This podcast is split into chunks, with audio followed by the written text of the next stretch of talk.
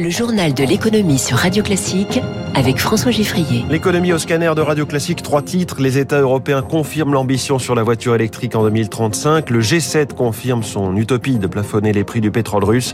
Et puis les fonctionnaires vont être un peu mieux payés. Les collectivités territoriales craignent déjà de ne pas pouvoir aligner l'argent. Premier invité dans quelques minutes, il vient nous dévoiler euh, en exclusivité tous les derniers chiffres du marché immobilier. C'est Jean-Marc Taurolion, président de la FNAIM. Radio. Classique. Journal de l'économie qui démarre sans bruit comme le ferait un moteur de voiture électrique puisque c'est au milieu de la nuit. À 3 heures du matin que le projet d'arrêt des ventes de voitures à moteur thermique a avancé. C'est donc l'information de ce matin. Bonjour Eric Mauban.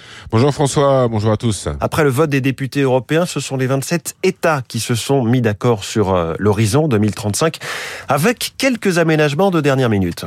C'est ça, l'Allemagne et l'Italie y tenaient beaucoup. Dans ces deux pays, l'industrie automobile occupe une place importante. Pas question donc de se lier les mains avec des objectifs qui seraient trop contraignants et de nature à nuire à l'activité économique et sociale. Pour arracher un accord, les 27 États de l'Union européenne ont donc accepté d'envisager à l'avenir des technologies alternatives comme les carburants synthétiques ou les motorisations hybrides rechargeables. Après tout, euh, qui sait ce que la technologie découvrira d'ici à 2035 si elle permet de supprimer totalement les émissions de gaz à effet de serre des véhicules? Alors pourquoi pas? Il a été également décidé cette nuit une extension de 5 ans de l'exemption des obligations en matière de CO2 accordées aux constructeurs de niche, ceux qui produisent moins de 10 000 véhicules par an jusqu'à fin 2035. Cette clause dite parfois amendement Ferrari profitera notamment bien sûr aux marques de luxe. Il reste maintenant à obtenir l'accord des députés européens à ce projet de la Commission européenne. Éric Mauban en direct, on revient sur cette actualité avec David Barou dans son décryptage à 8h-5. Ce matin, les échos annoncent par ailleurs que le bonus écologique de 6 000 euros pour l'achat d'un véhicule électrique est finalement maintenu au-delà du 1er juillet. Vous vous rendez compte, on est le 29 juin, c'est prolongé à la dernière minute par un décret, on ne sait pas encore jusqu'à quand. À propos de voitures électriques, l'un des défis, ce sera le réseau de bornes de recharge. La start-up française NW Group annonce une levée de fonds de 300 millions d'euros. Elle qui a déjà installé 275 euh, stations de recharge va pouvoir accélérer avec euh, des bornes particulièrement puissantes et des technologies de stockage de l'énergie. NW Group, nouvelle licorne donc puisqu'elle est maintenant valorisée plus d'un milliard de dollars. En attendant, notre marché automobile consomme encore des millions de litres d'essence et de diesel au quotidien. Le G7 veut plafonner les cours du pétrole russe. L'idée a bien été adoptée hier au sommet qui réunissait Emmanuel Macron, Joe Biden, Boris Johnson ou encore le Premier ministre japonais. Mais la grande question, c'est comment bloquer les prix? L'économiste spécialiste de la géopolitique des énergies à l'IRIS, Francis Perrin, n'est pas des plus optimistes.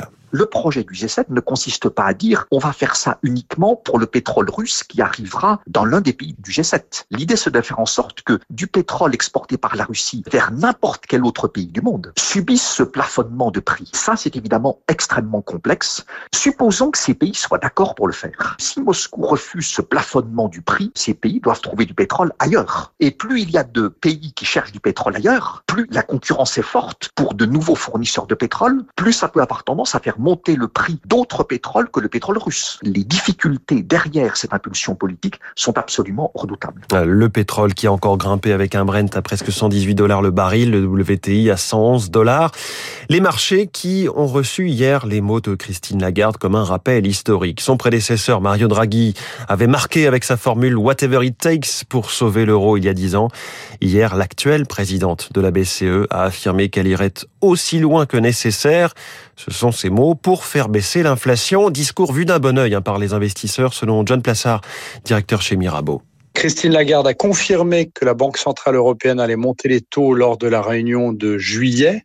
Les investisseurs ont pris conscience que si on montait les taux, c'était pas simplement pour faire baisser l'inflation, mais c'était aussi pour éviter la prochaine crise et avoir des hausses de taux que l'on peut rebaisser. Aujourd'hui, il est très difficile de baisser les taux encore plus en zone euro, donc on n'a pas de munitions face à une potentielle récession l'année prochaine ou en 2024. Alors sur les marchés, le CAC 40 a gagné 0,64%, le Dow Jones a perdu lui 1,5%, le Nasdaq a plongé de 3%, les indices américains euh, plombés par le moral des consommateurs. À Tokyo en ce moment, c'est un petit peu dans, le sillage de Wall Street avec une baisse du Nikkei d'1,17%.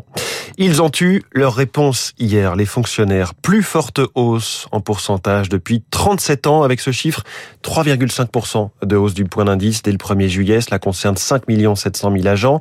Mais côté syndicat, on est loin des 10, voire 20% qui étaient demandés. Ils ont dit leur amertume à Émilie Vallès. 45 euros net de plus par mois pour un agent d'accueil en mairie qui débute, 110 euros pour une sage-femme avec 20 ans d'ancienneté. Voilà l'effet de cette revalorisation sur la fiche de paye. Insuffisant quand l'inflation dépasse les 5%, estime Christian Grelier de Force ouvrière. Comme on dit toujours, 25% de perte de pouvoir d'achat depuis 2000, donc de fait c'est insuffisant. Mais ce qui est le plus dommage dans cette affaire, c'est qu'on était peut-être à la croisée des chemins pour dire on sort des politiques d'austérité et même là on n'y arrive pas. Mais plus aucun agent ne sera payé au SMIC, se félicite le ministre de la fonction publique, de quoi faire sourire le syndicaliste. Ah, super victoire. En revanche, ce qu'il a oublié de préciser, c'est que les sept premiers échelons de la catégorie C sont toujours rémunérés au même indice, ce qui veut dire qu'on va changer d'échelon sans avoir d'augmentation de rémunération, ce qui est complètement opposé au principe de carrière. C'est pour cela qu'il faut désormais revoir les grilles salariales, réagit de son côté Mylène Jacot de la CFDT Fonction publique. L'attractivité de la fonction publique, c'est pas seulement la valeur du point, c'est des carrières, c'est des parcours professionnels, c'est des mesures un peu complexes. C'est pas avec seulement une hausse de la valeur du point que vous allez réussir à recruter des enseignants et à les garder. Il y a besoin d'une refonte des grilles de rémunération, des mesures plus structurelles. Des discussions sur les rémunérations devraient justement s'ouvrir en septembre pour aboutir au premier semestre 2023 selon le ministère. Ah, cette augmentation générale des fonctionnaires représente 7 milliards et demi d'euros sur une année qui paye l'État bien sûr et les collectivités et c'est là que ça coince à l'image de la commune de Lampertem dans le Bas-Rhin dont la maire est Muriel Fabre, également secrétaire générale de l'Association des maires de France. Par exemple pour une commune de ma taille, donc 3400 habitants, un peu plus d'une vingtaine d'agents, on sera autour de 25 à 30 000 euros de coûts supplémentaires pour une commune en moyenne de 15 000 habitants, on sera autour de 400 000 euros et une ville de la taille de Rennes par exemple, on est sur 7 millions et on est confronté à des hausses du coût de nos matières premières, du coût de l'énergie, les cantines scolaires. Donc cette question-là se rajoute. La situation financière des collectivités n'est pas simple. On a la baisse des dotations de, de fonctionnement des collectivités, donc qui était une dotation de l'État. On a eu aussi la suppression de la taxe d'habitation. On est sur des effets de ciseaux, hein, c'est-à-dire que nos dépenses euh, augmentent et en face des recettes qui se raréfient. L'équation budgétaire qui se complique encore davantage et ce malgré les propos rassurants de Bruno Le Maire et Gabriel Attal dont je vous parlais dans le kiosque éco il y a quelques minutes.